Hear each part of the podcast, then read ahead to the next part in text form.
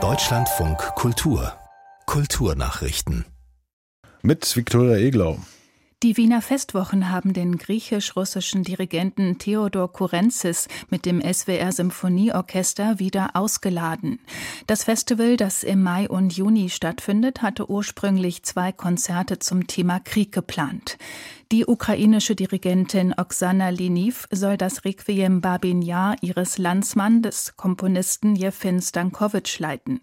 Kurenzis sollte eine Aufführung des War Requiems von Benjamin Britten dirigieren. Liniv hatte sich gegen das Engagement von Kurenzis gewandt, weil sich dieser bislang öffentlich nicht eindeutig vom russischen Angriffskrieg gegen die Ukraine distanziert hatte. Der Intendant der Wiener Festwochen Milo Rau erklärte, das Festival respektiere Linivs Wunsch, aktuell nicht in einen inhaltlichen Kontext mit Kurenzis gestellt zu werden. Dadurch sei die Absage des Konzerts mit Kurenzis, den man als Künstler sehr schätze, alternativlos geworden.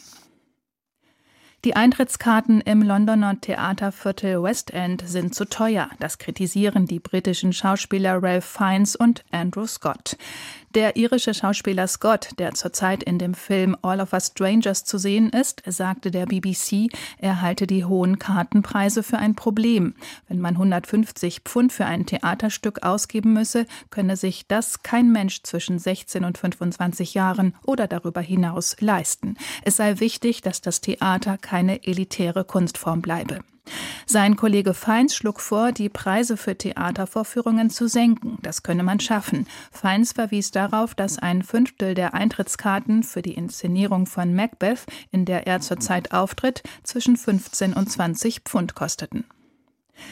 Im Iran ist ein Mann für den Mord an dem Regisseur Dariush Merjoui und dessen Ehefrau zum Tode verurteilt worden.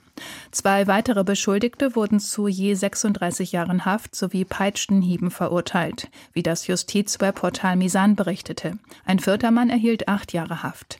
Der Mord an dem Ehepaar Mitte Oktober hatte im Iran große Bestürzung ausgelöst. Die genauen Hintergründe sind bis heute unklar. Dariush Merjoui gewann mit seinem Film Die Kuh 1971 bei den Filmfestspielen in Venedig den Publikumspreis.